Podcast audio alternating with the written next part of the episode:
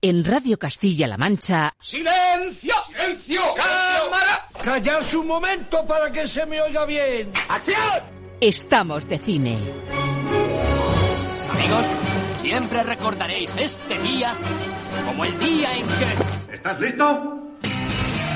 ¡Oh, sí!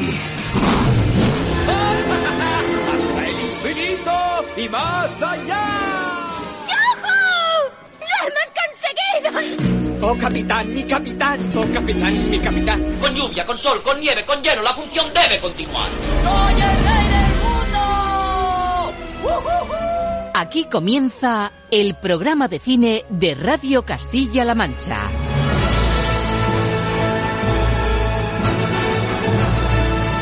Presenta Roberto Lancha. Muy buenas a todos, ¿qué tal amigos? De fase a fase y el cine, las series y los rodajes se preparan porque les toca. En muy poco, puede que en una semana tengamos a toda Castilla-La Mancha en fase 3 y ya no va a ser una utopía eso de ver los cines abiertos, comprar nuestra entrada y tres meses después desempolvar por fin la sensación de sentarnos en una butaca de cine. Será por supuesto con medidas excepcionales y con la duda de si el mercado se estará moviendo y si por tanto los exhibidores, es decir, nuestras salas habituales, podrán elegir estrenos y películas atractivas para incluirlas en la cartelera. De momento, parece que comedias españolas ya con toque veraniego van a ser las primeras en atreverse a romper el hielo. Ojalá cunda el ejemplo y que ningún rebrote nos coloque de nuevo en la casilla de salida.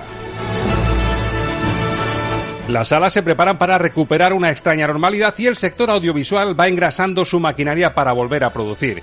Y es que amigos, sin materia prima no hay películas que exhibir ni series que ofertar. Una de ellas, posiblemente la serie española más exitosa de la historia, está pendiente de los protocolos anticoronavirus para poder rodar con garantías y para afrontar el gran reto que tienen por delante.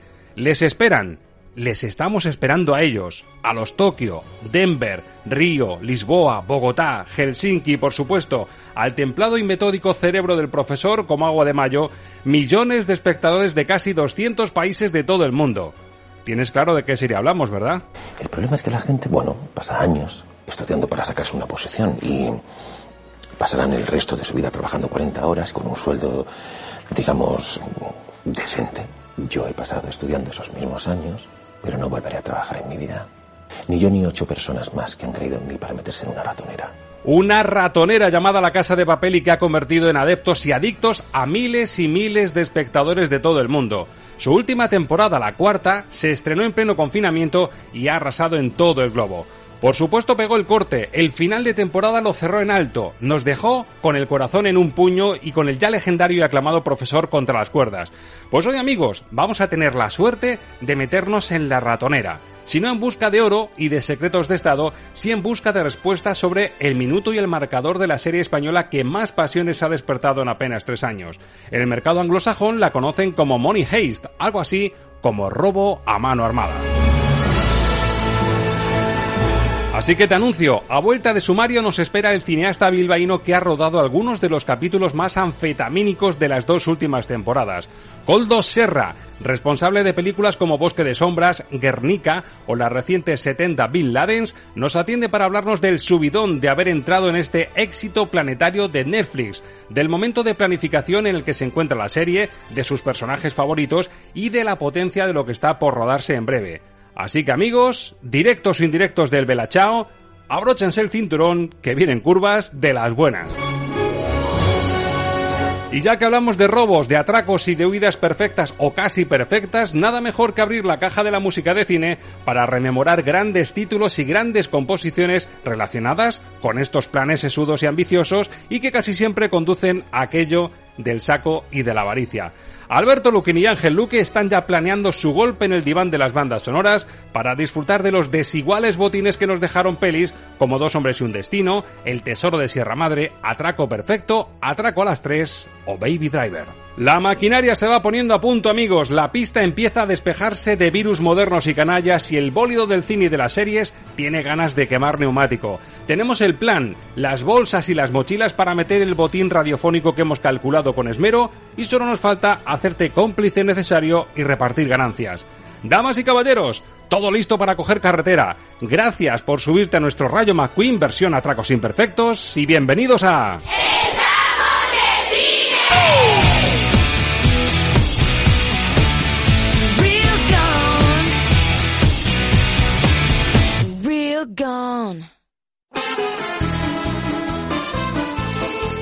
entrevista de la semana en Estamos de Cine. Una mattina mi sono alzato, oh vela ciao, vela ciao, vela ciao, ciao, ciao, una mattina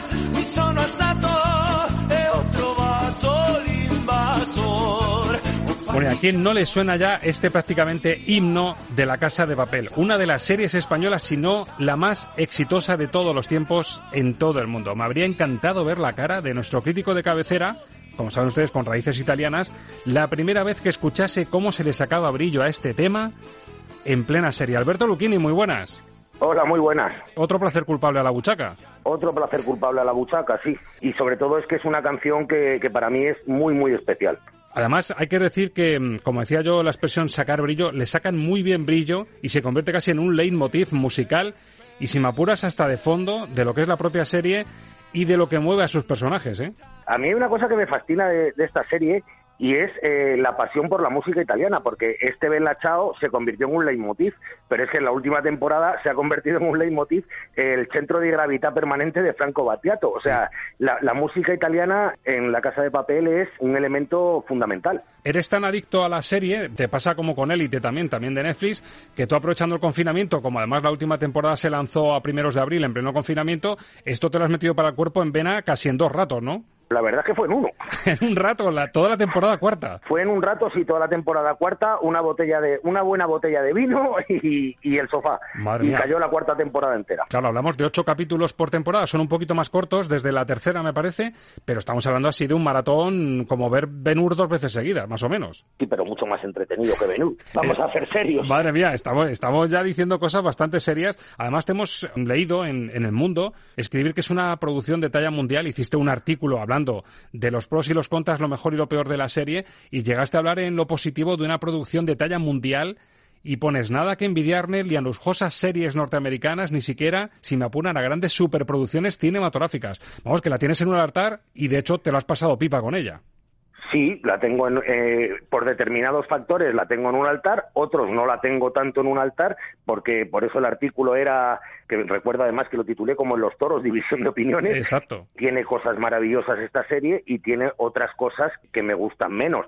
A la hora de ponerlas las dos en, el, en la balanza, creo que pesa más el aspecto positivo que el aspecto negativo. Bueno, yo también me considero, aunque he sido un poquito tardío en esto, no, no, no me enganché tan pronto como, como otros oyentes y espectadores, pero sí es cierto que también me la he visto enterita, con documental incluido, que la capacidad adictiva que tiene es soberbia creada, una serie creada por Alex Pina y en la que han pasado buenísimos directores, entre ellos un fichaje creo que entró en la tercera temporada, es Coldo Serra, director de cine bilbaíno, que bueno, pues tan pronto te hace Bosque de Sombras, con un reparto internacional en 2006, como te hace Guernica en 2016, como te hace 70 Bin Ladens, la más recientita en 2018, como te hace spots de publicidad, como te hace cómics, como te hace un episodio de La Casa de Papel. O sea, un todoterreno al que tenemos la suerte de saludar en Estamos de Cine. Coldo Serra, muy buenas. Buenos días, muy buenas. Bueno, esto parece incluso un anuncio de Wallapop. Falta por decirnos, oye, ¿cuánto cobras por un spot de estos que haces tú, no? Sí, la verdad, joder, me has vendido mejor que mi madre. No, pero, pero, es un hecho. Hay que decir que ha sido un fichaje de, de, la Casa de Papel. Además, imagino, Coldo, que viendo ya la progresión que tiene la Casa de Papel, que ha sido curiosísima, porque empezó su andadura en Antena 3, tuvo un repunte impresionante, luego una caída tremenda, parón, se desvincula de Antena 3, lo compra Netflix y de repente empieza a proyectarse en todo el mundo y ya, digamos, en, en pleno bucle y en plena cresta de la ola, te fichan a ti como director. Sí, bueno, a ver, es cierto, cierto que me llamaron para la primera y segunda, porque tanto Jesús Colmenar, que es el director de directores, por, por decirlo así, y Miguel Amoedo, el director de foto y también parte de la imagen de la serie, me llamaron porque ya había trabajado con ellos previamente y yo no podía porque estaba rodando 70 Bin Ladens. Con lo Vaya. cual, imagínate, pues bueno, la serie la veo como espectador, me encanta, y lo que dices tú, no acaba de funcionar y luego de repente se estrena en Netflix, se estrena en el mundo entero y la locura, la locura. Entonces, claro, ya me llaman para la tercera y cuarta, claro, ya entro ahí sabiendo que esto es un éxito mundial, que es un, ya es un, pues eso, casi un icono pop, ¿no? Una cosa popular que en cualquier manifestación ves gente vestida con los monos, con las caretas y tal, y claro, entras ya con otra, con otra mentalidad de la serie, claro. Además, por lo que estoy repasando aquí, entraste en el, en el 3 por 0 cuarto, en el cuarto de la tercera temporada, en la hora del delfín, ¿no? Exactamente, cuatro y cinco hice en la segunda y he hecho tres en la cuarta temporada, el primero, el quinto y el séptimo. Me encanta esa la hora del delfín, el 3x04, en el que vemos a Nairobi, uno de los personajes míticos de la saga, Alba Flores, repartiendo bacalao en pleno Banco de España para contar cómo se va a sacar el oro de ahí. ¡Cámbiale la botella! ¿Y vosotros? ¡Vamos, hombre! Y los hornos funcionando en cero coma y los extractores de humo conectados. Nos vamos a fundir la puñetera Reserva Nacional. Y tú, la lanza y el batiscafo. Prioridad absoluta. Qué contenta me tienes. Venga, señores, que pinque pan, que pinque pan, que pinque pan. ¡Con alegría! ¡Y a ganarse el bocata! ¡Vamos!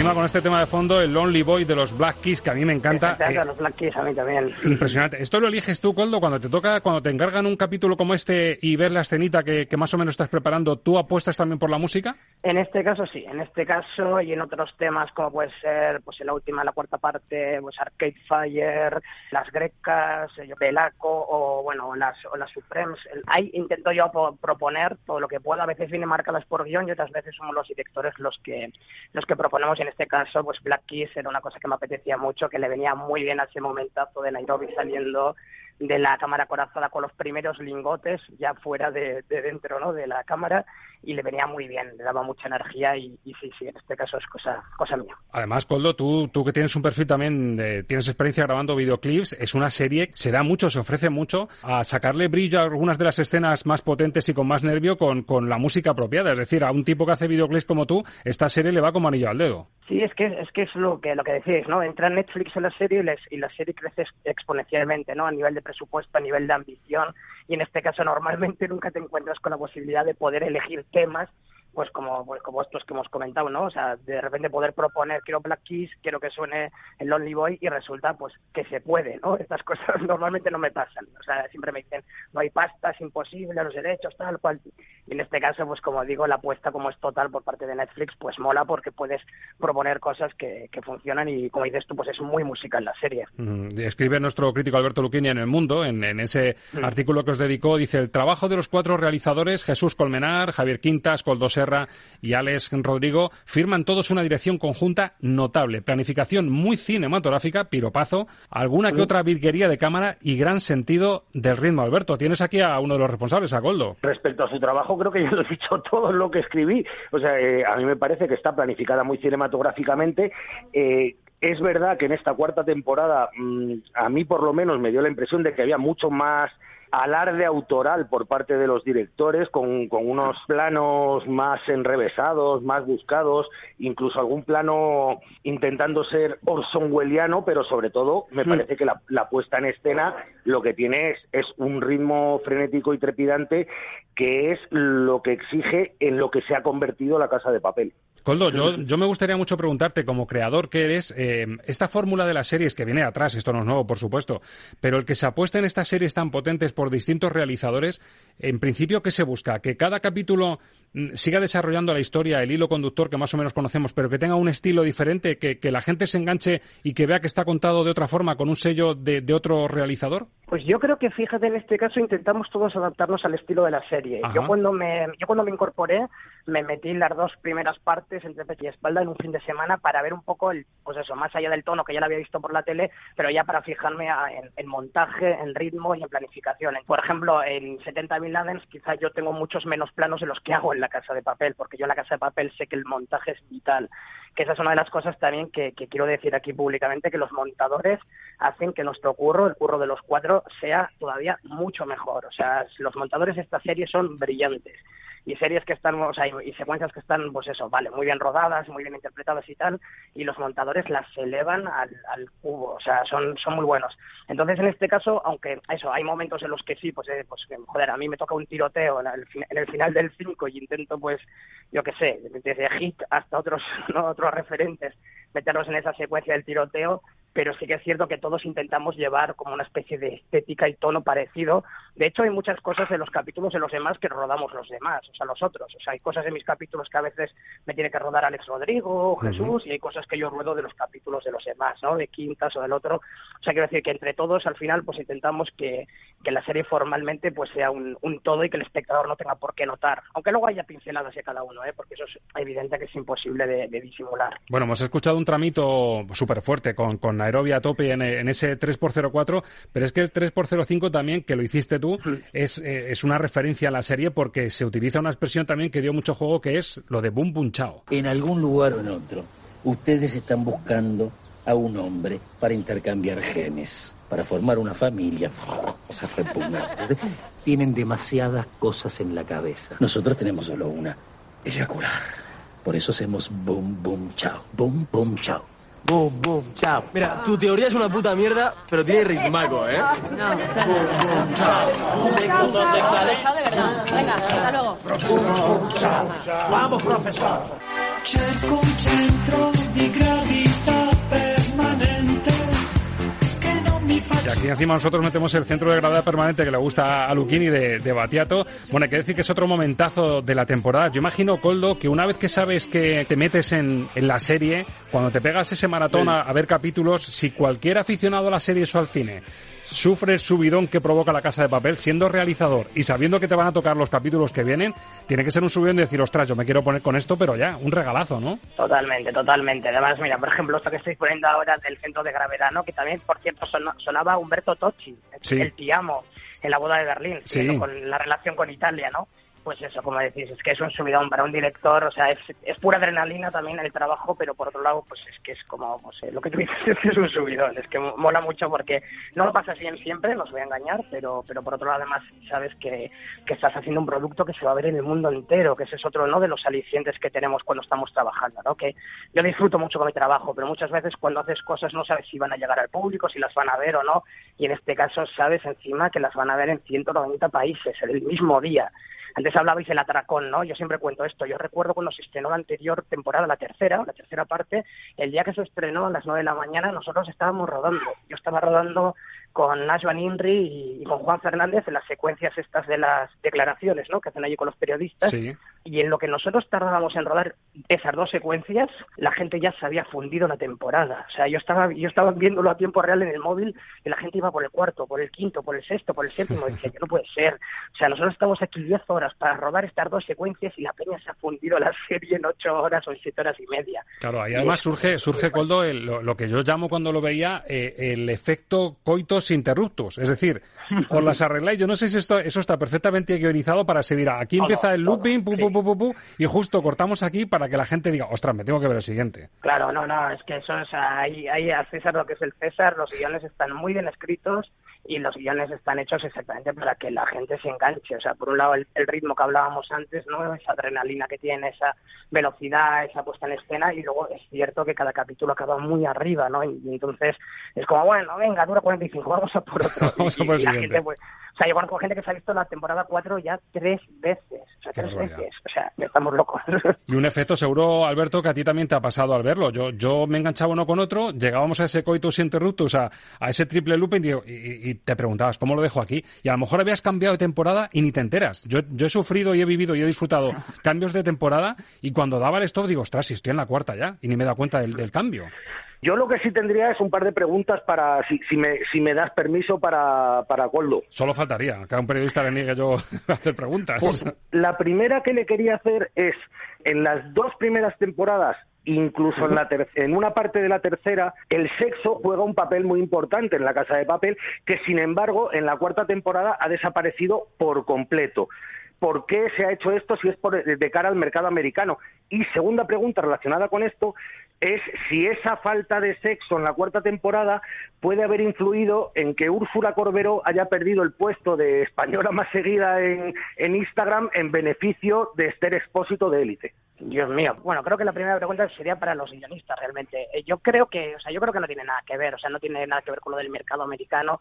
Desde mi punto de vista, yo creo que en la cuarta temporada lo que se intentó era cambiar un poco la, pues la tónica, ¿no? De, la, de la tercera, ¿no? Intentar como cambiar y pasar a otro lado y nos, nos hicimos un thriller en el que era una especie de jungla de cristal, ¿no? Con, con bueno, con este Bruce Willis malo que es, que es pues, Poga, ¿no? El, personaje de Poga, o una especie de alien, y de repente el tono era diferente, ¿no? Es, un personaje, de repente se detiene la acción, eh, estamos en tregua. Yo creo que era una cuestión más ya de cambiar un poco, pues eso, ¿no? Que tampoco nos repitamos y demás. Y así, pero sí es cierto que quizá en las, dos primeras partes y en la tercera, un poco al principio, quizás sí que hay algo más, como dices, ¿no? Pues de, de sexo. También yo creo que según evoluciona la historia, tampoco les tienen que quedar muchas ganas a estos de tener sexo ahí dentro, por lo que creo. Pero, pero ya digo que que no, que es una cosa, una cosa que venía, venía fía de guion, como digo, pues yo creo que también ellos intentan que cada temporada, dentro de que estamos contando la misma historia, pues reinventarse un poquito en cuanto al tono y, y, no repetirse justamente. Entonces yo creo que va por ahí. Pero sí, no, mira, lo de, lo de Úrsula no sabía, lo de las redes sociales, eso sí que no, no lo sabía. Por cierto, eh, ¿tenéis capacidad para decir, por ejemplo, a ti cuando te llega un guion eh, del capítulo que te toca y estás encariñada con un personaje o, te mola algo de la trama, hay veces que dirás, jorobar, vaya, putada que me habéis hecho aquí con tener que cargarme a este personaje o dar este giro, que tú a lo mejor como guionista hubieses hecho otra cosa diferente, ¿no? La verdad que es duro, ¿no? A veces que piensas, menos mal que le ha tocado exactamente, ¿no? A otro cuando mataron a un personaje porque se van a acordar de su madre todos los fans. Y a mí, y, dices, bueno, a mí de lo malo malo me ha tocado el funeral, yo qué sé, ¿no? Pero, hombre, sí, hombre, nosotros como, pues eso, como parte del equipo sí que obviamente podemos, y hablamos con los guionistas, tenemos reuniones de guion de cada capítulo, pero los que mandan son los que mandan. Ahí nosotros, ya digo que yo puedo proponer y sí nos dejan proponer muchas cosas de puesta en escena y tal, pero siempre sobre la base y sobre que ellos deciden al final lo que, lo que quieren, obviamente. No seré yo el que diga que no se mate a alguien, no se mate, aunque me dé mucha pena. Claro, además es, una serie, pasa un poco, Coldo y Alberto, como con el fútbol, que cada seleccionador tiene su criterio y yo creo que en esta serie una trama también urdida, todo también pensado, tan milimétrico. Es un poco la filosofía de, del profesor, de ese personaje que está cautivando a todo el mundo, que está todo medido. Aquí todos somos un poco seleccionadores, ¿no? Y decimos, pero ¿cómo es posible que este entre por ahí cuando el otro resulta que, y si están siempre vigilando, cómo es que, como que cada uno hmm. tenemos nuestro, nuestra teoría, imagínate que tú también como director habrás aportado a veces cosas como decir, mira, aquí hay una contradicción, ¿cómo es posible que este se presente con una pistola cuando a lo mejor el otro se la había quitado? ¿Entráis también en ese juego para mejorar el guion? Hombre, a veces pasa que se nos cuela algo a todos, o sea, quiero decir que de guion vienen cosas porque también es, es cierto que en la Casa de Papel se escribe muy a muy al día, que es lo que sale un poco en el documental. No que escriban los guiones a diario, evidentemente, pero sí que es cierto que es una serie que está muy viva interna, internamente, ¿no? O sea, porque hay veces que un, pues es un personaje funciona mejor que otros, hay, hay momentos en los que una trama de repente se les ocurre una cosa que no se les había pasado por la cabeza y la incluyen. Entonces, esas cosas sí que a veces pueden hacer que pasen lo que dices, ¿no? Que se nos cuele a alguien, pero también para eso están los scripts y las scripts de la serie que son muy, muy pros y están siempre al detalle de esta pistola no puede estar aquí, esta pistola no puede estar allá, pero bueno, ya tengo que siempre estamos como muy, muy encima de eso, sí. Yo en el documental El Fenómeno me llamó mucho la atención que te veo de los realizadores, bueno, se, se ve a la espina echando humo con un estrés continuo, con el ventilador, cuando se reparten los billetes al inicio de la temporada, tremenda la tensión. A ti, sin embargo, cuando te enfocan, te veo disfrutando, te veo con una serenidad, con un... Claro, imagino que tiene que ver con que llegas en la cresta de la ola, hay pasta, la serie va viento en popa y eres consciente, lo enfocas como casi un regalazo. Eso influye también en que se te vea disfrutar tanto del rodaje, ¿no? Yo es que intento disfrutar de todos los rodajes. Yo con los años me he ido suavizando, o sea, quiero decir que claro que te pones nervioso. Al final todos los rodajes, todos de lo que hagas, con pasta, sin pasta, todos se basan en que tienes un tiempo para hacer una serie de cosas y el tiempo se agota, a veces te llueve y los billetes se pegan al suelo, a veces los lingotes flotan y el decorado se parte, bueno, pasan cosas. Pero dentro de eso, yo con los años me he ido como relajando, ¿no? Porque, porque como dices, y disfruto con mi trabajo. Entonces ya sea con mis películas, o incluso en Guernica, que era una película enorme con un bombardeo, o sea, si me ves en el making of estoy muy tranquilo porque me gusta lo que hago. O sea, y si hay problemas intento relativizarlos. Pero es una cosa que he ido aprendiendo con los años. Es cierto que obviamente tener dinero ayuda, o sea, es cierto que obviamente estar en una serie con éxito ayuda, pero como te decía también es mucha presión. Tú sabes que vas a estar ahí en la lupa de todos los espectadores del mundo en cuanto se estrene y que si hay algo que no funciona te lo van a decir. Igual que les gusta, te van a decir lo que no les gusta. Eso por supuesto. Pero, pero ya te digo que en mi caso yo creo que es una cosa ya de que con los años ya que, que llevo unos cuantos, pues me he ido relajando, entre comillas, porque eso, porque prefiero disfrutar de lo que hago, intentar, hay días que por supuesto también me pongo nervioso, ¿eh? aunque no se vea el making off, pero sí que, sí que intento, como dices, disfrutarlo mucho. Te sacaron la parte buena. Bueno, Coldo Serra, que es uno de los fichajes, como decimos, de la Casa de Papel, se incorpora en el 3 x 04 venía de hacer una peli además que tenía cierto hilo conductor, tenía cierta relación con lo que estaba tocando, que son esos billetacos que están haciendo en la, en la primera y la segunda temporada, esos Bin Ladens que hacen a todo destrozo en, en la casa de papel, y venía a hacer precisamente 70 Bin Ladens entre la que estos dos atracadores a los que encarnan Natalie Poza y Hugo Silva, les habría venido genial un cursito del profesor de la casa de papel. ¡Que nadie se mueva! ¡Tú! ¡Aparta! ¡Tú, niñata! No toques ni un botón, te reviento las sesos contra la pared. ¡Quieta! ¡Quieto! Todo el mundo quieto. Se van con los demás, ¿no? Se van con los demás, muy bien ahí. Con iniciativa, vamos. Una Natalie Poza encarnando pues una atracadora con, con el ojo perdido, Hugo Silva un junkie tremendo, desde luego dos atracadores nefastos comparado con lo que te ibas a meter luego, ¿eh? Hombre, es que es que es justamente, yo creo que son casi antagónicas las Exacto. películas, o sea, la película y la serie, ¿no? Es, que es lo maravilloso, el poder haber hecho un pues un atraco más parecido, yo que sé, a un tarde de perros, a una estanquera de Vallecas, con dos atracadores de lo más chafucero, que tienen el plan pensado hasta un punto y a partir de ahí no saben cómo seguir, y luego la casa de papel que justamente se fundamenta en lo contrario, en el profesor, en la mente preclara de este, de este hombre, que incluso, pues eso, aunque a veces fallen cosas, el, el tío es capaz de sobre, sobrellevarlo y, y seguir funcionando, ¿no? En este caso, pues eso, 70 Viladens es todo lo contrario, y además en vez del Banco de España es una sucursal de barrio Exacto. así pequeñita y tal, entonces por ahí está guay porque justamente no son dos cosas muy parecidas y me lo pasa muy bien haciendo las dos, claro, porque como decía, casi son antagónicas. Hombre, aquí la materia gris que se ve en 70 Bin Ladens está en Emma Suárez. Emma Suárez ve un poco el profesor, ¿no? La que tiene, la que tiene con ese coeficiente intelectual maravilloso, la que tiene pesado un plan que es un poco el punto de giro y la sorpresa de la peli. Exactamente, sí, sí, lo, lo has escrito muy bien. Elma Suárez podría ser el profesor de 70 Villanes. Lo, lo que pasa es que justamente Elma Suárez es una de las rehenes, ¿no? Que también era un punto de que a mí me parecía muy interesante del guion, ¿no? Cuando, cuando me llegó 70 Villanes, ¿no? En la que el, que el atraco no está contado desde el punto de vista de los atracadores, aunque sean muy importantes, pero en este caso eh, la protagonista es una rehén que casualidad también necesita salir de allí con 35.000 euros, con lo cual, como dices, es, es más parecida al profesor, no esa mente analítica y fría y calculadora que a, que a los chapuceros estos. Vamos. Solo quiero 70 míseros Bin Ladens de un botín de 400.000 pavos. Botín que ya no tienes que compartir con nadie. Bin Ladens, ¿no? Así es como llamáis a los billetes de 500. No te entiendo, tía. Si no los consigues mañana, los consigues pasado mañana. Los créditos no caducan en un día. Tiene que ser mañana. Sí o sí. Coldo Serra da el salto de Bin Laden, se mete ya en toda la trama de la Casa de Papel y de hecho es el director responsable, el realizador del capítulo con el que entramos en la última temporada que como decimos se estrenó en pleno confinamiento. A primeros de abril empezamos con ese Game Over con el sello de nuestro entrevistado de hoy, Coldo Serra. El plan tenía una regla muy sencilla. O sacábamos ese oro, o estábamos todos muertos. Pasara lo que pasara arriba, el oro tenía que salir. Pasara lo que pasara arriba. Que están comunicándose con el exterior. Ok, hay que extirpar parte bajo del pulmón. Riesgo de infección y necrosis. Costar la vida. Si el satélite perteneciera a una telefónica española, solicitaríamos que lo inhibieran No me temporalmente. cuente lo que no podemos hacer. Le he dicho que les corte la puta llamadita. Si corta un vaso, detenemos con bisturí y cerramos con pizza cocher. Entendido. Habría que inhibir todas las señales de la zona. Tumbar internet y cualquier cosa que vaya por satélite. Como en Egipto en 2011. Hágalo. Vamos a hacer la primera incisión. ¿Ve la língula? ¿Qué es la língula? Parte inferior. ¿Qué pasa? No me jodas. ¿Qué pasa? Bueno, imagino que el título además, Coldo, ese Game Over, juega un poco también con, con esa sensación de decir, hasta aquí hemos llegado. Nos han cortado la conexión, aquí ya sin ref. Sí, sí, además es que menudo capítulo, ¿no? Es que pasa, en, en ese capítulo pasa lo que pasaría en una temporada de otra serie. O sea, tenemos un toro bravo, tenemos una operación a pulmón abierto, tenemos la boda de Berlín, tenemos un accidente de coche con cuatro vueltas de campana. O sea, todo esto en el primer capítulo de la cuarta temporada que además se rodó seguido. O sea, quiero decir, para lo, lo que, lo que os contaba antes, ¿no? Nosotros no paramos cuando terminamos la tercera, sino que la tercera y cuarta se rodan, se rodaron conjuntamente, con lo cual para mí era el capítulo nueve casi, no era Claro. el uno de la cuarta.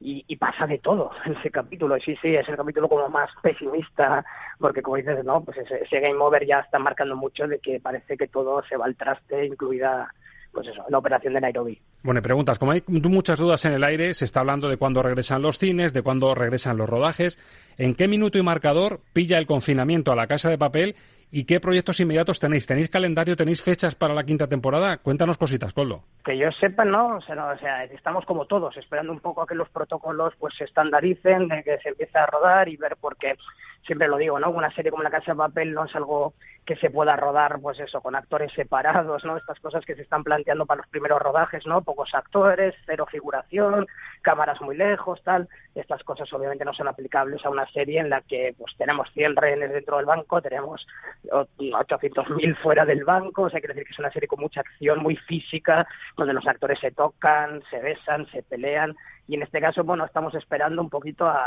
a poder arrancar, pero justo nos pilla, o sea, el, el, el confinamiento nos pilla el, el, mes que en teoría nos incorporábamos ya porque la bueno pues la serie tiene que seguir obviamente y entiendo que además el público pues obviamente está demandando y está esperando que, que haya la quinta pero ahora mismo tal cual está pues como digo no tenemos fechas concretas. En el planning que tenéis y que tiene Netflix preparado ya para la casa de papel hay reparto ya de cromos en plan te toca el 5 por 01 ya que hiciste el 4 por 01 sabes si te toca el 5 por 01 creo que me toca el 1 el, el, 2, el 2 por 05 creo. Vaya. Porque el, como, como, no pero por lo que decía no la otra temporada en las 3 y la 4 se rodaron conjuntamente. Sí. y Jesús Jesús es el director de directores, Jesús Colmenar, que es el que lleva con Alex Rodrigo desde la primera temporada, y Jesús arrancará la quinta y, y, me, y, entiendo que me toca a mí el segundo, por lo que sé, pero ya digo que, o sea, yo no tengo ni guiones ahora mismo. O yo... sea que te, va, te, vas a encontrar hecho lo que pasa en el último superencuentro que hay justo al final, donde nos pegan el hachazo uh -huh. y nos dejan a todos tremendos, que es este momento, vamos a escucharlo. Quieto.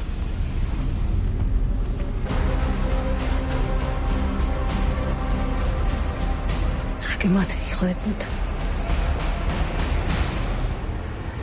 Bueno, la malvadísima Alicia Sierra, Najuan Inri, cara a cara con el profesor, y ahí nos dejáis. Alguno dirá, hay que ser capullos. Bueno, no, además ese capítulo, el, el díptico 7-8, ¿no? El, ese que el 7 y el 8 que son como un capítulo casi doble, el séptimo sí. era mío y el octavo era de Jesús, con lo cual tiene lógica además también que Jesús arranque el siguiente, ¿no? Porque va como, como dices tú, en continuidad directa sí. y, y sí, sí, es un, es un, final jodido. Te quiero preguntar, Coldo, también, eh, he visto un cartel por ahí que se ve a Ana Joan Inri como manejando a todos los protagonistas como si fuesen marionetas, y yo no sé si es un montaje de Photoshop o es un avance de la quinta temporada ya, pero desde luego es una, es una teoría bastante sólida de lo que puede pasar en el arranque de, de la quinta. Alberto, ¿tú qué te hueles después de, de, ese final en alto? Me huelo que puede pasar cualquier cosa, pero eh, aprovecho que tengo aquí, a, que tenemos a Coldo para, para exponer un miedo que tengo y, y es un miedo casi cerval. Es decir, yo creo que hubo un error gravísimo de guion en las dos primer, eh, al final de la segunda temporada, que es matar al personaje que más le gustaba a la gente, que era Berlín, y que ha obligado durante la tercera y la cuarta temporada a meter una cantidad de flashbacks que para mi gusto rompían un poquito el ritmo para recuperar a ese personaje porque es el que le gustaba al público y en la cuarta temporada hemos matado al otro personaje porque no estoy haciendo spoiler porque ya lo hemos oído. Eh, hemos matado al otro personaje que más le gustaba al público con lo cual lo que me da a mí mucho miedo es que la quinta temporada sea más a base de flashbacks para recuperar a Berlín y Nairobi que para hacer avanzar la acción. No sé lo que piensa él. Yo, y, y, voy a ser lo más sincero que puedo ser, yo no tengo ni puñetera idea de lo que viene en la quinta, porque como digo, ni me han mandado guiones, ni me han contado nada, aunque pueda sonar a no puedo deciros nada, no, no, es que no sé nada. Hombre, yo como tú siempre he creído que evidentemente el que un personaje muera en esta serie no significa que desaparezca, está claro, ¿no? Porque al final, como dices, Berlín moría al final de la segunda temporada y resulta que la tercera y cuarta pues es uno de los ejes, de los pilares, ¿no? De la, de la serie, con lo cual pues podría pasar lo mismo con, con el personaje de Alba. Pero no tengo ni idea y lo juro, vamos, por mi abuela. Para pero... que se acaba, Alberto, el tema de los flashbacks, mucha curiosidad, Coldo, con esos flashbacks que ayudan, digamos, a justificar la trama un poco, es decir, cuando ves que van a, que tienen atrapados a algunos de los protagonistas, que están en una situación in extremis de encerrona, de repente hay un flashback en el que el profesor les está explicando qué tendrían que hacer en esa situación. Imagino que muchos de esos flashbacks y de ese regreso al escenario, a la finca de Toledo donde se planifica todo, eh, ¿eso hay que volver al escenario? ¿Está tan perfectamente planificado que ya lo teníais grabado? Imagino que habrá que volver muchas veces a escenarios que justifiquen el flashback, ¿no? Sí, hombre, quitando, mira, la casa de Toledo, que, que justamente también yo me tocó rodar a mí esas secuencias en aquel desayuno, con Alba allí tumbada y demás. Eso es. En la casa de Toledo hemos rodado, pues eso, porque eso sí que hacía alusión a, a cosas que ocurrían durante la primera y segunda parte. La mattina mi sono alzato, bella ciao, bella ciao. La mattina mi sono alzato de otro atol invasor. Oh partillano, porta mi vida. Oh vela chao, vela chao, vela chao, chao, chao, partillano, porta mi vida y mi centro pero todas las clases el profesor de esta tercera y cuarta temporada son en el monasterio allí no donde está recluido Berlín allí en, en Florencia Sí. con lo cual es un decorado que tenemos siempre o sea esto es como la carpa esa, la, el aula del profesor por llamarla de alguna Es, es manera un comodín perfecto, ¿no? Exactamente, lo tenemos ahí siempre, con lo cual eh, hay veces que sí que se ruedan muchas cosas en capítulos posteriores porque ya están muy claras, pero hay veces que, como dices, bueno, pues que, que lo tenemos ahí y si hay que incluir una secuencia en la que el profesor explique A o B, pues eh, la tenemos ahí. Quiero los 367 aquí abajo en tres minutos. Colocaremos cargas en fachada y ventanas en la calle a plena luz del día y sin ser vistos. ¿Cómo? Gracias al humo que va a lanzar la Guardia Civil para dispersar a la multitud. Aikido. Con la cámara corazada dada, obviamente no pasa esto. Ahí sí que teníamos unos días muy concretos para irnos a Inglaterra a rodar Sí. y ahí sí que se rodó todo lo que ocurre dentro de esa cámara corazada, desde la tercera, cuarta y la, y la quinta, ¿no? Pero en este caso la clase del profesor es un decorado, como digo, que lo tenemos allí, pues como puede ser la carpa o como puede ser pues cualquiera, la biblioteca, el despacho del gobernador, cualquiera de ellos. Perfectamente explicado. Eh, Coldo, mójate también como director. ¿Tu personaje preferido de La Casa de Papel? Ostras, joder, mi personaje. Es que hay, hay, hay muchos que me gustan, ¿eh? Hay muchos. Mira, pues Nairobi era uno de mis favoritos. Profesor, soy Nairobi. Berlín no está en condiciones, así que a partir de ahora estoy al mando yo. O sea, que menos Pues mal, por, no, por es- eso decías que menos mal que te tocó el funeral y no el capítulo Sí, de la sí, noche de autos, ¿no? Que no quería que me odiara todo el fandom. Me hace mucha gracia Bogotá también, me gusta mucho Jovic, me gusta él y me gusta también cómo, cómo lo interpreta. Hay muchos, la verdad que, que lo bueno, joder, los guiones, los guiones de la Casa de Papel tienen algo que es para mí muy, que es fundamental y es que todos los personajes tienen todos un sentido y todos son súper carismáticos, cada uno en su, en su estilo y en su línea, pero quiero decir que hasta Arturito, que es, que es masacrable, es un, es un personaje que está muy bien escrito, que está Sí. muy bien interpretado también con Enrique y que, y que le coges cariño en cierta manera, pero igual que Poga, ¿no? Poga es el también el personaje más odiado y a mí me gusta mucho, ¿no? El personaje de Gandía, ¿no? Pues ese, o sea, que sí Buenísimo. que es, pero que es que es malísimo, pero que es buenísimo él. Sabes que tú y yo somos iguales, solo que estamos en bandos contrarios.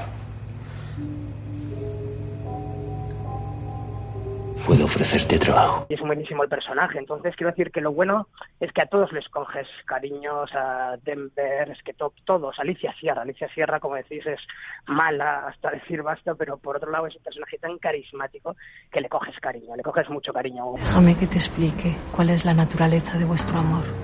Uno en Soto del Real y el otro en Cádiz, esperando a que os concedan un vis a vis al año y eso con suerte. Porque si no cogemos a tu amado, no lo vuelves a ver en la puta vida.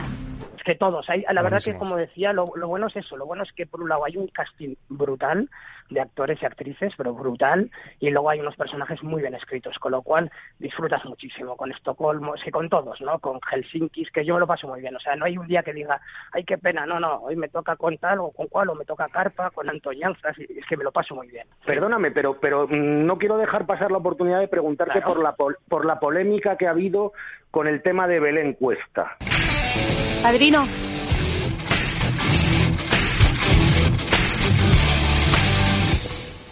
Dios, Soy yo, Juanito. Julia. Demasiado tiempo sin vernos, ¿no? Las críticas de que una actriz actriz haya interpretado un personaje transexual en lugar de, un, de ser un transexual. Pues yo realmente no te creas que está muy al tanto de la, de la, pues eso, de la polémica que ha habido. O sea, algo he leído, pero tampoco está muy encima.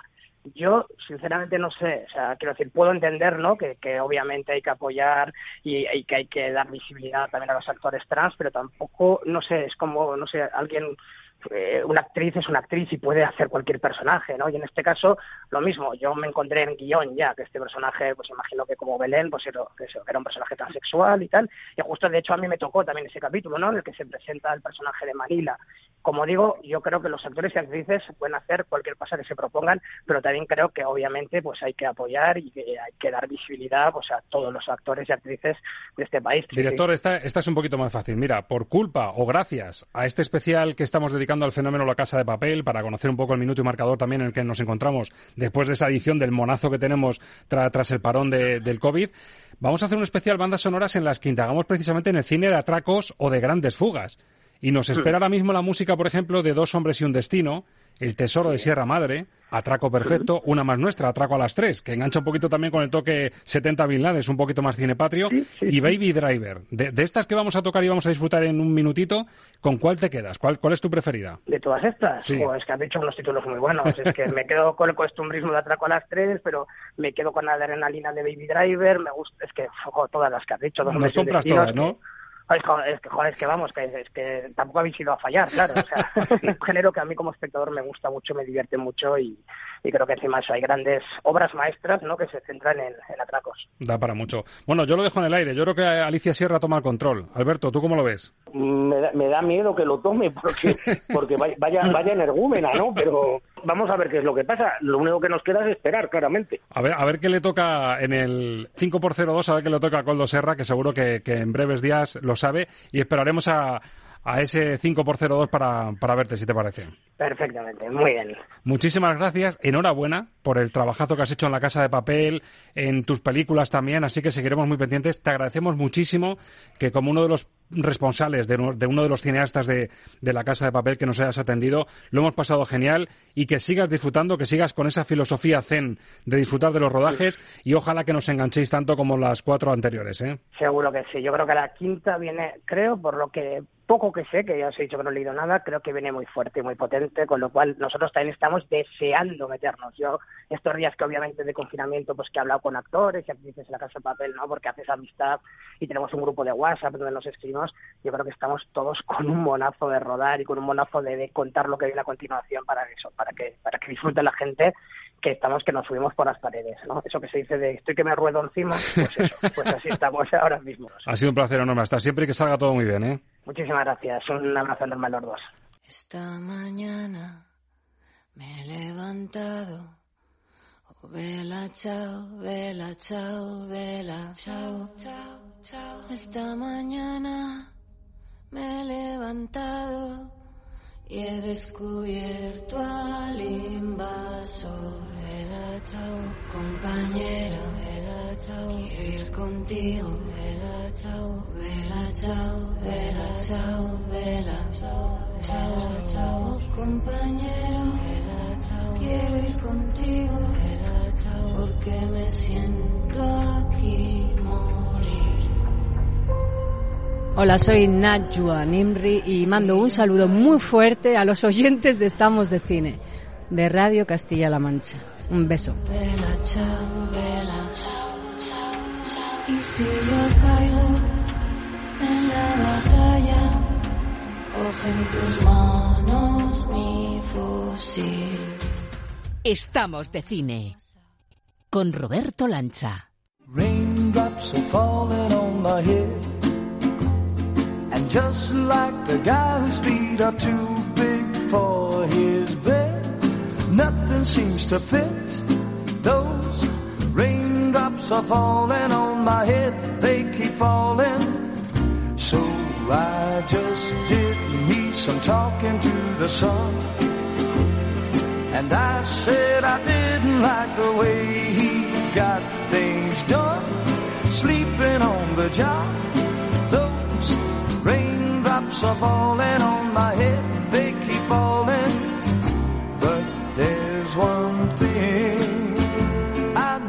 Ángel Luque, ¿cómo te gusta este tema? Muy buenas. Muy buena, Roberto. Pues no me disgusta, ¿no?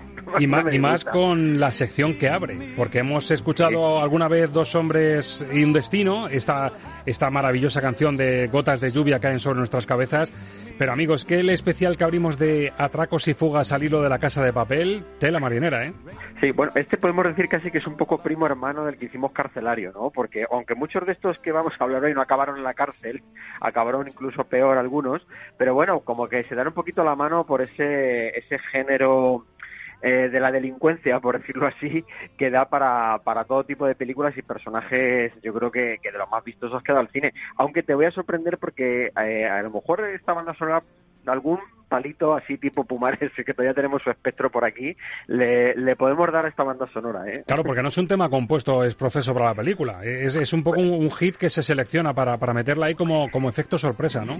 Vamos a ver, es que, claro, esta banda sonora eh, realmente, si hay una película a la que no le pega la música, o una así simbólica, que hay algunas más, eh, acuérdate cuando hablamos del Expreso de Medianoche, precisamente con lo del género carcelario además, eh, es esta, es que no le va ni con cola, la banda sonora no le pega nada. O sea, este señor eh, que, que compuso la, la banda sonora, el Bud Bernhardt, eh, este, bueno, pues realmente se hizo de oro, hablando también de, éxitos que han dado mucho dinero a los compositores, pues este se hizo de oro, ganó el Oscar a la mejor banda sonora, ganó el Oscar al mejor tema, a la mejor canción por esta banda sonora, lo volvería a ganar años después con Arthur el Soltero de Oro, con es la famosa canción que aparece en esa película. Sí, sí. Pero este lo que ha hecho son cuatro mm, éxitos musicales, lo que hizo fue cuatro éxitos musicales, canciones de éxito, eh, que funcionaban muy bien fuera, pero que no estaban pensadas ni, ni, tenían mentalidad de cine.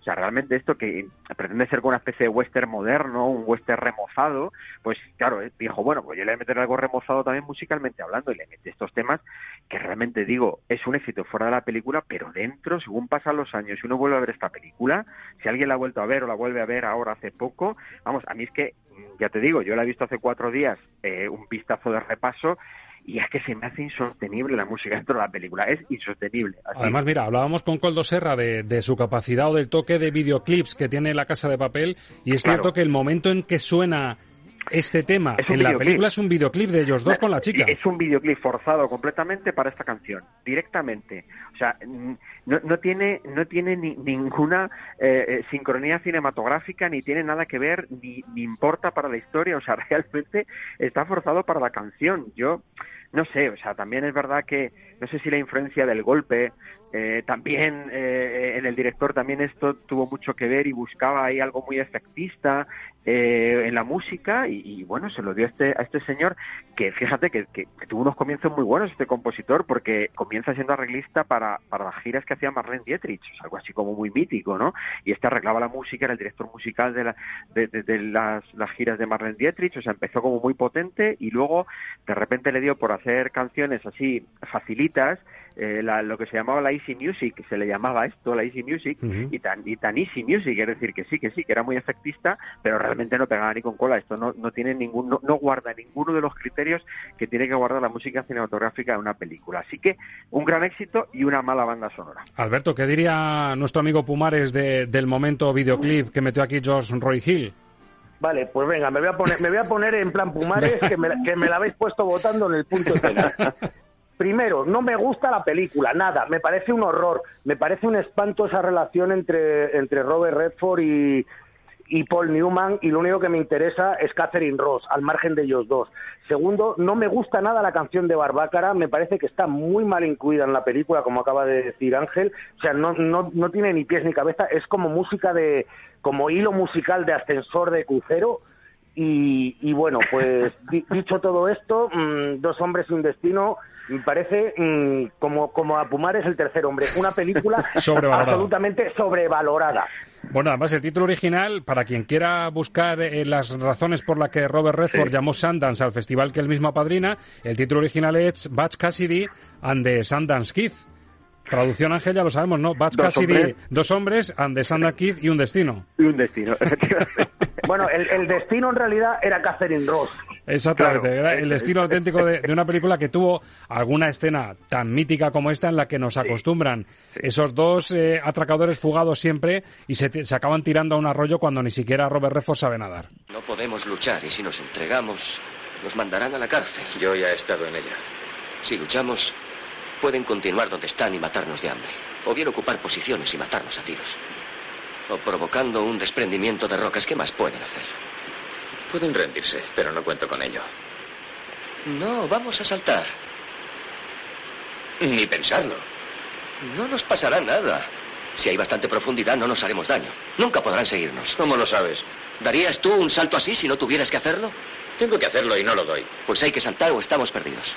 ¿Quieres suicidarte? ¿Y tú? Entonces hazlo tú. He dicho que no. ¿Qué te pasa, muchacho? ¡Que no sé nadar!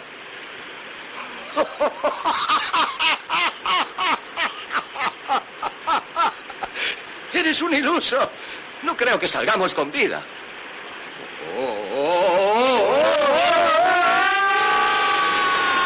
Bueno, pues aquí sí salen con vida, pero sí es cierto que a mí el final sí, sí me estremece porque es un poco poner en pantalla grande aquella frase de es mejor vivir de pie que morir de rodillas. Ellos se tiran ahí, pero luego, amigo, en el final sí que congelan la imagen y vemos que es prácticamente un final al Hotel My Luis. Por lo menos el final, Alberto, si me lo compras, ¿no? Sí, te lo compro, pero es que de hecho es el mismo final que luego hizo 20 años después, eh, o, o 25 años después incluso, eh, Ridley Scott en Telma y Luis, mucho mejor hecho. Sí, el, de, lo- el de Telma y Luis, desde luego, es, El- es de el mis de claro, el de Telma y Luis está muy conseguido y en cambio el de esta película ni siquiera está bien conseguido. Es como, como lo que nos comentaba Pumares la semana pasada del final del tercer hombre. Si es que tenía que ser emotivo y no lo es. No lo consigue, ¿no? hay que reconocer que la canción le hizo un favor al cine, a la música cinematográfica, al menos eso sí que hacérselo, ¿no? Esto es como los blockbusters eh, que solo son taquilla y que le hacen un favor a la industria y que por lo tanto, bueno, cumple una función. Esta banda sonora al menos cumplió una función eh, dentro de mm, re- realzar o ensalzar un poquito la importancia de la música dentro del cine. Aunque digo, no empasta para nada y no, y no pega para nada y, esta banda sonora es, es, es- es totalmente espantosa con respecto a la película, pero realmente el éxito que tuvo, el éxito de la canción, esto ha pasado con tantas canciones a lo largo de la historia de, de- de- de la música cinematográfica, le hizo un favor porque se convirtió en un hit, en un superventas, es una de las canciones más famosas de la historia del cine, mil veces interpretada, eh, en fin, se encuentran unas versiones de todo el mundo, hasta de Julio Iglesias, quiero decir, todo el mundo ha cantado esta canción. Vamos a levantar el vuelo porque hemos hecho un poco un Pumares, porque Pumares eh, de primera nos recomienda el tercero y luego, como dice Alberto, la despelleja y pone a Carol Reed patas arriba. Así que vamos a remontar el vuelo y, de hecho, no hemos empezado oficialmente sección, porque manteniendo el espíritu de la presencia de Pumares, eh, que por cierto agradecemos todo el cariño y todas las muestras de cariño durante toda la semana de oyentes que escucharon el especial con Pumares y que nos han agradecido que, que llamásemos a su puerta, levantamos el vuelo con una peli a la que no nos iba a poner pegas. Año 48, un tal John Huston, otro de los grandes maestros, dirigiendo a Humphrey Bogart en El Tesoro de Sierra Madre. ¿Ahora hablas de volver? si mi abuela supiera que tengo dos elegantes compañeros que se asustan cuando llueve y se esconden cuando oyen truenos. Vaya, vaya, vaya, qué buscadores. ¿Os gustaría, como a cualquier vulgar tendero, estar sentado a la puerta de la tienda leyendo artículos sobre exploraciones? Cierra el pico de una vez o te aplastaré la cabeza. Hazlo, hazlo y no saldrás de este páramo en toda tu vida. Si no fuera por mí, los dos moriríais aquí como ratas. Déjale en paz. ¿No ves que está chiflado? Chiflado. Chiflado, ¿verdad? Os diré una cosa, simpáticos compañeros. Sois los dos seres más burros del mundo. Más que los que hemos comprado. Miraos a ver si os dais cuenta de lo burros que sois.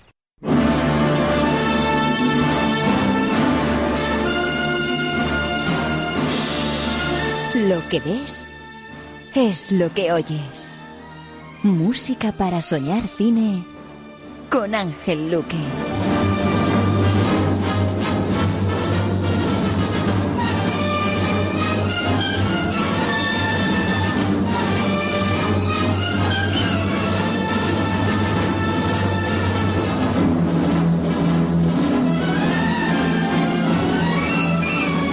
Fíjense si nos daría la razón don Carlos Pumares, que además esta música de fondo, esta banda sonora está firmada por Max Steiner, al que definimos en el programa anterior como el gran maestro entre los maestros, cuando él sacaba de nuevo la enésima puya a John Williams, Ángel. Sí, sí. Además me queda la duda si fue un director de fotografía, fue el propio Jerry Goldsmith. ¿O quién le llamó al final para decirle eso, verdad? Sí, claro, hablar de Max Steiner siempre es un lujo, ¿no? Una más, una más de las que hemos tocado aquí, una más de las que vemos que participó Steiner. John Huston supo rodearse siempre de buenos, de buenos compositores, aparte de que me parece que es un buen momento también para recordar que John Huston es uno también de los grandísimos directores que ha dado el cine. A mí, desde luego, me gusta prácticamente todo lo que, lo que él hizo, que me, me cuesta mucho quedarme con, con una sola película suya. Esta me encanta, de Sierra Madre, me parece que eh, a mí lo único que me cuesta esta película es, es el propio eh, Humphrey Bogart, porque siempre le voy a asociar más a papeles, eh, bueno, pues como el de Casablanca, ¿no? Siempre le voy a asociar más a ese, a ese perfil o incluso al cine negro, ¿no? Eh, cuando lo vemos en el Halcón Maltés. Siempre le voy a asociar más ahí. me La, vena más pero glamurosa bueno. más que esta más cruda, ¿no? De, de- de este tipo que en 1925 decide ir a Tampico en busca de oro para Sí. salir de la miseria. Se acompaña de dos vagabundos a los que hemos escuchado en el clip mm, que llevan la condición humana al extremo y le vemos en una situación absolutamente límite el hombre expuesto a, la avaricia de, de conseguir el oro a toda costa y aquí le vemos, eh, es verdad, en un, en un papel que es muy extremo para lo que estábamos acostumbrados de Humphrey Bogart. Sí, o sea, eh, o sea sin entrar en, más en más detalle, no quizá, pero eh, es verdad que, que no es el registro habitual, eh, aunque eh, siempre está estupendo, pero bueno, yo me quedo con el otro Humphrey Bogart, ¿no? Me gusta más el, eh, eh, como digo, el Humphrey Bogart casi de cine negro o el del estilo Casablanca. La banda sonora además Steiner, Steiner eh, eh, para todos estos años trabaja como compositor eh, para la Warner, para la Warner Bros. Mm, Curiosamente, la película a la que hizo mención Carlos Pumares, eh, Lo que el viento se llevó, claro, que es su banda sonora más emblemática, es una excepción que él hace para la Metro, pero él estaba trabajando para la Warner, con lo cual todos los directores que pasaban por la Warner, casi todos querían elegir a Max Steiner, y con razón, porque Steiner, igual que hacía cine negro, te hacía western, te hacía aventuras, te hacía romántica, te hacía cualquier género de una manera magistral, ¿no? Y aquí, además, es una banda sonora que ya empieza eh, a funcionar, ya había alguna, ¿no? Pero ya empieza a funcionar mucho ese aspecto de la introspección psicológica del personaje, o sea, que te va adelantando un poco eh, la forma de ser que tienen toda la, la- la suciedad interior, por decirlo de alguna manera, que pueden tener la ambición, la avaricia, eh, eh, todo, todo lo que son capaces de hacer para, para la búsqueda. Y Steiner se moja mucho con la música y le da, le envuelve, eh, pues, como, como todos los grandes compositores de esta época, de un halo de aventura, de un halo de, de gran épica, especial como él solo lo sabía hacer. No es de las bandas sonoras mm, más perfectas de la, de la música de Steiner, pero es que de las bandas sonoras poco perfectas de Steiner son obras maestras en otro, o sea que por eso ya está Claro. prácticamente dicho todo, ¿no? Y la película sí que es obra maestra, ¿no, Alberto Luquini? ¿Tú le pones esas cinco estrellas que reservamos a, a- a las películas míticas totalmente? Pues estoy entre cuatro y media y cinco, sí, porque desde luego lo que sí me parece es la gran obra maestra de la filmografía de, de John Huston. Yo no soy tan tan fan de John Huston como, como Ángel, me parece que tiene que tiene películas realmente espantosas. Por, por citar solo un par de ellas, eh, Freud, Pasión Secreta, Bueno, sí, sí. eh, la Biblia. el bárbaro y la geisha. Bueno, podríamos hablar largo y tendido de la filmografía de John Huston porque, porque hizo auténticas aberraciones. Sin embargo, esta para mí es la gran película de, de su filmografía, un western que no es un western y, y sobre todo una historia de, de traiciones fabulosa en la que efectivamente el, el gran papel no es el de Humphrey Bogart, el gran papel, que además por eso le dieron el Oscar, es el de Walter Houston, el padre del director que, que hace el- el- uno de esos dos mm, vagabundos que le acompaña y que es el que roba cada plano de la película en el, que aparece y, y bueno pues pues venga para que no para no parecer Mr. Scrooge vamos a darle el 5 El 5, 5 estrellas y ese Walter Houston, el que escuchábamos efectivamente mofarse de, de los protagonistas en, en ese clip. A mí, fijaros, el otro día hacíamos el juego ese de qué, qué película le pondrías a un alien para demostrarle lo que es el cine. Yo a un alien, para demostrarle lo que es la avaricia y la frase de la avaricia rompe el saco, le pondría esta peli. Yo creo que esa moraleja, mira que se han hecho películas y hoy que estamos con este especial de atracos, de avaricia, de fugas, de, coger el dinero y salir corriendo, de, de obtener el botín de tu vida. Creo que la, la película que mejor refleja la moraleja de la avaricia, rompe el saco, es justo esta. No sé si a vosotros os pasó también. Hombre, a mí me hace un paralelismo con el bueno, el feo y el malo, fíjate, Sí. que, que tiene esa idea del trío también y que tiene esa idea de la avaricia también. Quizá no, no tan exagerada, aunque bueno, como, como a Sergio Leone le gustaba extenderse tanto, sí que se, re- se recrea en cómo son retorcidos los personajes por conseguir también el oro, ¿no? También hay oro ahí en esa película, pero sí, a mí me parece que lo refleja también muy bien lo que es ese espíritu de la avaricia llega al límite. Yo esta película la equipararía mucho a Duelo en la Alta Sierra de, de Sam Peckinpah. Me parece que, que es eh, como la primera y la segunda parte de ese, de ese díptico sobre la, la avaricia y la traición que ha contado el cine bien contado. Bueno, y ojo lo que viene porque vamos a seguir subiendo. Yo también te voy a preguntar en esta si tiene cinco estrellas porque seguimos subiendo quilates, ya que hablamos de oro. Y ojo a esta película del año 56 de un tío que tan pronto te hacía 2001, la Odisea del Espacio, y te hablaba del monolito, como en el 56 te hace una joya en blanco y negro que se llama Atraco Perfecto. Esto es un dibujo del hipódromo hecho de memoria. Randy, tienes que proporcionarme un buen plano de todo el distrito. George, Mike, quiero que grabéis esto en vuestra memoria milímetro a milímetro. Hay que estar siempre al día. Consignad el más ligero cambio, aunque sea algo tan pequeño como un puesto de periódico. Quizá me equivoque en unos miles, pero creo que la ganancia será de dos millones.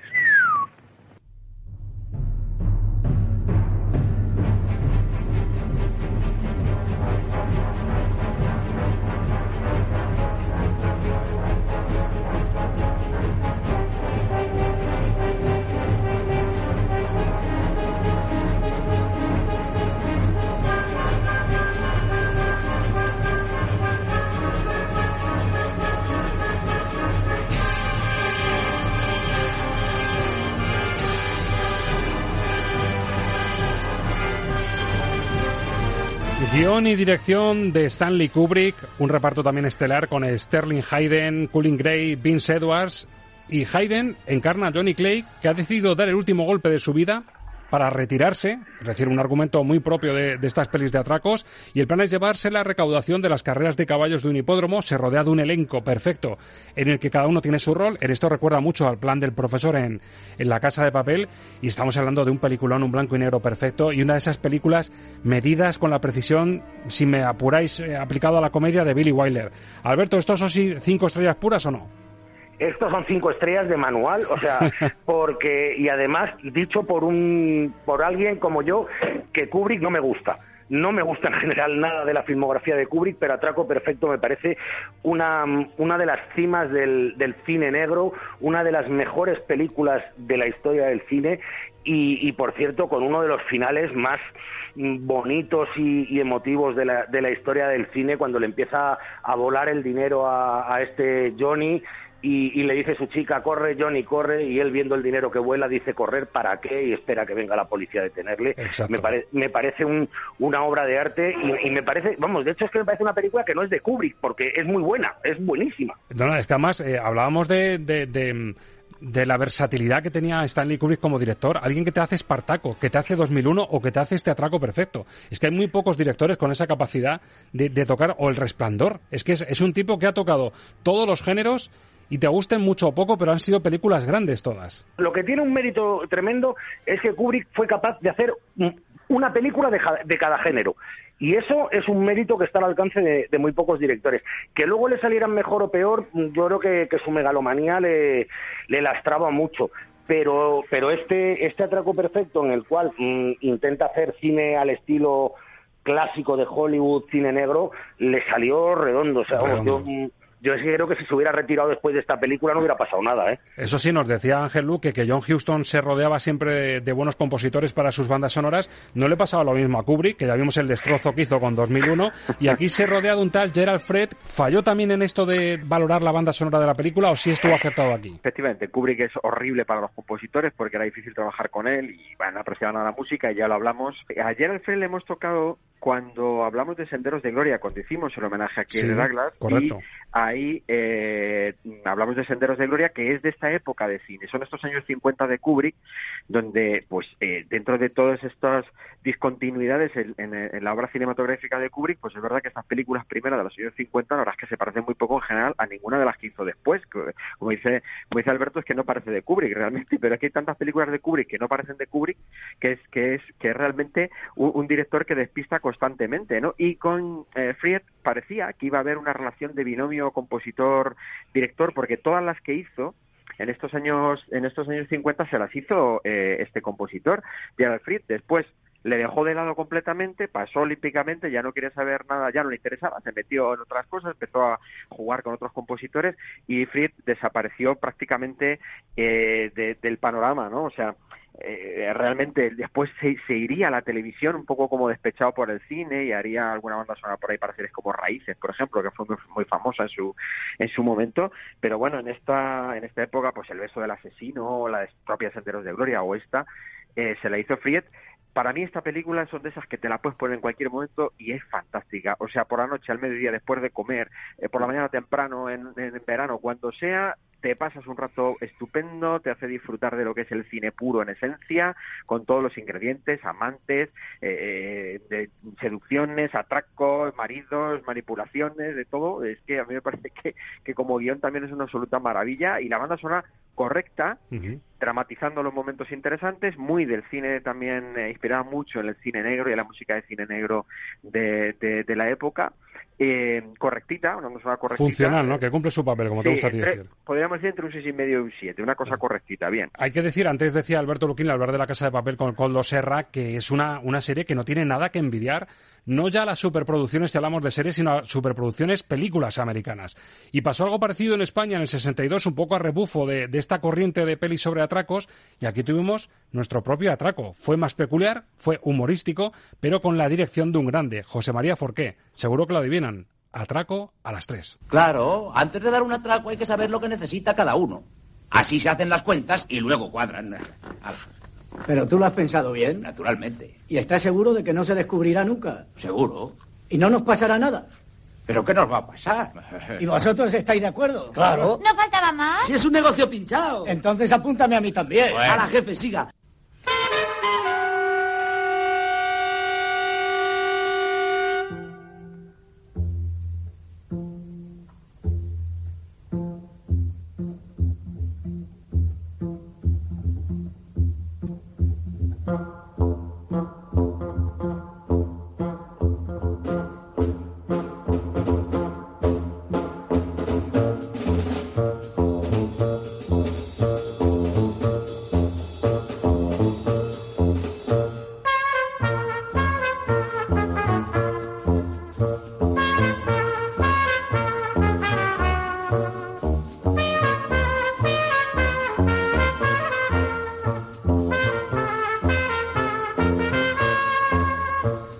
La dirección un grande como Forqué, pero es que fíjese el reparto. José Luis López Vázquez, Casen, Gracita Morales, Manuel Alexandre, Alfredo Landa, Katia Loriz, Manuel Díaz González, Agustín González, Lola Gaos, Rafael Aparicio. ¿Qué más se puede pedir? Una de las grandes pelis españolas con un atraco de fondo que bebía un poco de esas grandes obras maestras que nos habían seducido de- del cine americano. Alberto, imagino que sí que tendrás en un púlpito atraco a las tres, ¿no? Bueno, a ver, una, una película donde, donde José Luis López Vázquez pronuncia la famosa frase de un amigo, un admirador, un esclavo, un siervo, tiene que estar en el panteón cinematográfico de los más grandes. O sea, eso es indiscutible. Fernando Galindo, un admirador, un amigo, un esclavo, un siervo. Le enviaré unas invitaciones para que vea mi actuación. Usted me manda lo que quiera. Y, y bueno, pues sí, la, la verdad es que la, la película es viene a ser como la versión española de de Rufufú y Soli Tignotti, la, Sí. la gran obra maestra italiana de Monicelli, en una época en que estaba muy de moda el cine de atracos, que se puso de moda en Europa gracias a la película de, de Jules Dassin eh, en Rififi, pues hicieron su parodia en Italia, que fue Rufufú, que el título es para fusilar a alguien, porque el título original era I Soli Tignotti, que es Los sospechosos habituales, y, y luego en España se hizo también esa parodia del atraco perfecto, que fue Atraco a las tres, con un reparto que, que vamos, mm, si hubiera sido un- una producción americana, es una película que hubiera salido con Oscar al mejor actor, a la mejor actriz, al mejor actor secundario, a la mejor actriz secundaria. Eh, es, es maravillosa la película, es la obra cumbre de, de uno de los grandes directores del cine español, que es José María Forqué, Eh, está llena de momentos divertidísimos, tiene, tiene un puntito de, de crítica social, como era habitual en, en esa época, a principios de, de los 60, una fotografía en blanco y negro maravillosa, y, y bueno, pues es que mm, se puede decir muy poco, o sea, simplemente que es una de las 15 mejores películas de la historia del cine español, que ya es decir. Y la banda sonora que escuchamos de fondo de Adolfo Weisman. Ángel. Bueno, yo me uno a todo lo que ha dicho Alberto, estoy completamente de acuerdo. Además es que me enamora ver so- solamente las interpretaciones de música uno de los de, de- los actores. Qué gran elenco de actores de cine español. Vamos a ver también si recuperamos un poquito un reconocimiento a una época de grandísimos actores en España, ¿eh? que, que, bueno, que bueno, queda ahí esa reivindicación porque es que me parece que son maravillosos. Eh, la película me encanta, la dirección de Forqué me parece maravillosa y la música eh, de Adolfo Whiteman bueno, pues este era un compositor muy de moda en estos tiempos. Venía a hacer la gran familia. Le había hecho el verdugo a Berlanga. O sea, que, que, que era un hombre bastante reconocido y querido en estos años en el cine español y que, bueno, como vemos por el estilo, tenía muy bien cogida la línea eh, de, de un estilo de Allo Adolf Dodge, ¿te acuerdas, no? Sí, de sí, a lo loco, el Exacto. apartamento. Tenía un poco esa línea musical que me parece que muy interesante en unos años en los que no estaba muy definida la música dentro del cine español. Nos encontramos muchas cosas de una calidad bastante ínfima, ¿no? Y bueno, es verdad que muchas películas tampoco requerían una gran banda sonora, pero aquí sí que se adapta un poco a un toque cómico y asístico, como digo, muy a lo Billy Wilder también, en lo que a él le gustaba en su banda sonora, o sea que lo coge muy bien, lo capta muy bien esto, pero fíjate, eh, este compositor realmente con lo que ganaría dinero, y volvemos otra vez a este tema, pero claro, eh, estos señores que componen tienen que vivir, y es así, ¿no? Sería con la música del 1, 2, 3. Este señor fue el que compuso la música del 1, 2, 3. Que esos son palabras mayores porque Chicho elegía muy bien también a su gente, ¿eh? No, no, claro. O sea, Chicho sabía que este era un hombre que tenía gran capacidad creativa, que no había sido suficientemente valorado eh, en los años eh, 70, ya desaparece prácticamente de la música cinematográfica, hace muy poquitas cosas ya, y le rescata Chicho para la televisión. Sabemos que la voz de la canción de 1, 2, 3 es del propio Chicho, o sea que, que él lo, lo, lo midió hasta el milímetro como él hacía todo, se, se trajo a Wayman y le hizo la música del 1, 2, 3, que fíjate, si eso no ha ganado derechos de autor durante muchísimos años con ese, con ese tema tan conocido, pero bueno, realmente yo creo que para esta película hizo, bueno, esta música que a mí me parece deliciosa, me parece que, que, que te mete perfectamente el ambiente que te quiere contar la película, ¿no? Un, Perfectamente. un gran compositor, un gran director, un elenco de lujo con Galindo, ese José Luis López Vázquez que era el profesor de esa supuesta trama perfecta de Atraco a las tres y en la película con la que cerramos más reciente de 2017 que es una mezcla perfecta de buen cine, de cine comercial, de acción, que tiene buena música. Nos encontramos como el profesor, esa mente pensante de atracos medidísimos, a Kevin Spacey y a un chaval jovencito, a un baby driver, que es el que va a permitir, gracias a la música, que la versión coche de toda esa trama salga perfecta. Seguro que se lo imaginan. 2017, dirección de Edgar Wright, Baby Driver.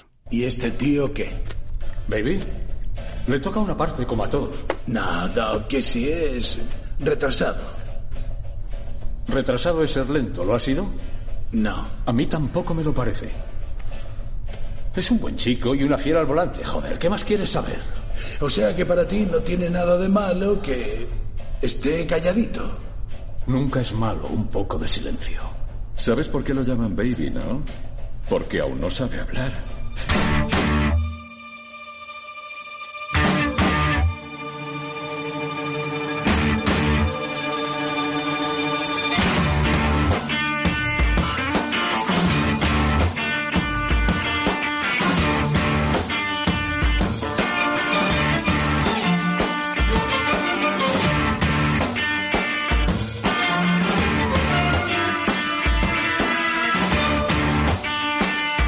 Combinación, un cóctel genial sobre el papel y sobre la pantalla, que muchas veces eh, ese papel mojado hace que no llegue a la pantalla las intenciones del director. Aquí, Alberto, recuerdo que pusimos muy, muy, muy por las nubes a esta película y yo recuerdo, no sé si fue también, se estrenó las puertas del verano, pero una película que entraba perfecta en una época como esta. Sí, sí, es una película que se estrenó en julio. Exacto. en- fueron un poquito fuera de temporada porque no es la, la típica película de, de julio y, y creo recordar que cuando hablamos de ella y de su estreno la pusimos por las nubes. Si mal no recuerdo, porque a estas alturas, después de tanto confinamiento ya las neuronas me funcionan como me funcionan, creo que le pusimos un 4 cuando se estrenó y, y desde luego recordando la película yo mantengo ese 4. O sea, es una, es una película vibrante, con un, con un ritmo frenético y en la que ahora, ahora supongo que, que entrará en detalle Ángel Luque. Hay muchos actores, una trama interesante, pero la música es la estrella absoluta. Desde luego, eh, según el guion Ángel, esto para un compositor o aquí no sé ya si compositor, que fue Steven Price, o un Sí. seleccionador de temazos, que, que es un poco la clave de la película, sí. seleccionar grandes temas que ayuden a la trama y a ese chico que gracias a la música que se pone mientras conduce, clava todo al segundo el plan que tiene en la cabeza. No, claro, aquí la, la música es una protagonista más, es decir, la música es necesaria para la intervención dentro de la película en cada uno de los momentos eh, fundamentales y va llevando el ritmo. La, la- propia música lleva el ritmo de, de- de- de- de todo lo que va pasando, de lo que él se pone en el coche efectivamente, hacia dónde va, hacia dónde le lleva y te expresa los sentimientos que él tiene. O sea que realmente aquí eh, la parte de Stephen Price pues, eh, pues son de estas que, en fin, que al compositor que le toca ya sabemos que, como ya hemos hablado muchas veces, esta no le va a contar como que la hubiera casi compuesto él porque nadie se va a acordar. La playlist de temas es fundamental, está muy bien seleccionada además sin caer en tópicos, sin caer en temas eh, hiperfamosos ya para enganchar al público, sino que prácticamente el 100% de la, de la banda sonora, los temas musicales, no son eh, muy de los que se reconocen rápido por el espectador.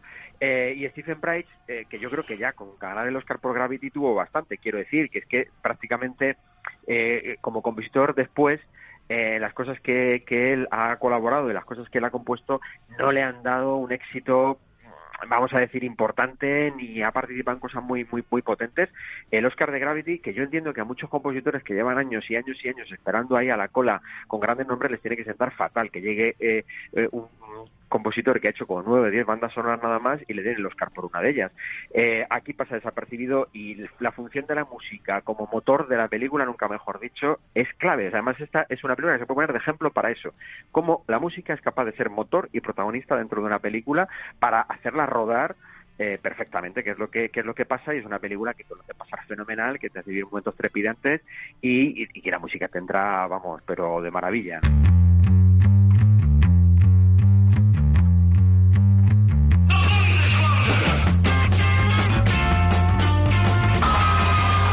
Baby Driver, una muestra de lujo desde luego de cuando el cine se convierte en un fenómeno de entretenimiento comercial, pero con mucha amiga, con un reparto, como decía Alberto Lucchini, con Lily James, a la que vimos en Perdidos, la guapísima de Perdidos, Ansel Elgort, que es ese chaval joven que conduce como Los Ángeles al ritmo de la música, Jamie Foxx, John Hamm, el superprota de Mad Men, Kevin Spacey, por supuesto, que es el profesor en, en esta película.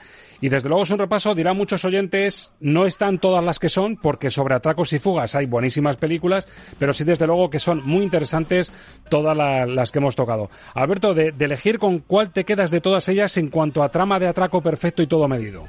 Para mí, atraco perfecto. Atraco perfecto, gana, gana el profesor Kubrick. Y en cuanto a composición, Ángel, ahí te lo pongo un poquito más difícil. Eh, atraco medido perfecto y con música ideal. Tesoro de Sierra Madre. El tesoro de Sierra Madre. Bueno, pues no ha estado mal la selección. Le poníamos en un, en un brete a, a Coldo. Cuando le preguntamos por la mejor de todas, ha dicho, es que habéis hilado muy fino y todas son, son buenísimas. Sale un poquito perdiendo Dos hombres y un destino, que se ha llevado un repaso a los Pumares, pero, pero lo hemos Bueno, pasado desde luego Pero está ahí perfectamente. para ejemplificar algo que está muy bien y es que un gran éxito conocido y que suena muy bien al oído no tiene por qué ser automáticamente una gran película. O sea, que esto pasa mucho. Entonces está muy bien para decir un gran éxito a nivel musical no tiene por qué ser una gran película ni un gran éxito cinematográfico, ¿no? Pero es representativa musicalmente hablando. Pues ha sido nuestro repaso un especial del que teníamos muchas ganas también por hablar del fenómeno de la Casa de Papel. Por cierto, Ángel, ¿tú te has puesto, eres adicto a la Casa de Papel o lo Sí. tienes pendiente también, no? No, no, no, esa sí, esa no la tengo pendiente, esa sí que la he visto, sí. Y también una- un buen ejemplo de selección musical y de temas de todo tipo que dan para videoclips fortísimos y potentísimos. Bueno, es que está yo creo que bastante pensado de esa manera, además, de hecho, o sea, la música está muy muy ensamblada para no para para ser directamente un videoclip, pero sí para funcionar como un videoclip que hace rodar muy bien las imágenes y los momentos de tensión y los momentos en los que se quiere hacer que el espectador también se fugue, por decirlo de alguna manera, de esas realidades angustiosas que en muchos momentos se viven, de, gran intriga, de grandes giros de guion, todo eso llevado por la música funciona bastante bien. Yo creo que, es una banda sonora bastante notable en ese, en ese sentido, sin ser, eh, no sé, sin ser una cosa espectacular, pero está muy bien hecha la, selección musical. Alberto Lucchini, que gracias de nuevo por, por este repasito, yo creo que lo seguimos pasando muy bien. Esto del confinamiento, habrá tiempo de hacer repaso, pero hay que reconocer que estamos pasando ratos de radio buenísimos, mirando atrás, mirando al presente, hoy mirando al futuro también con la Casa de Papel.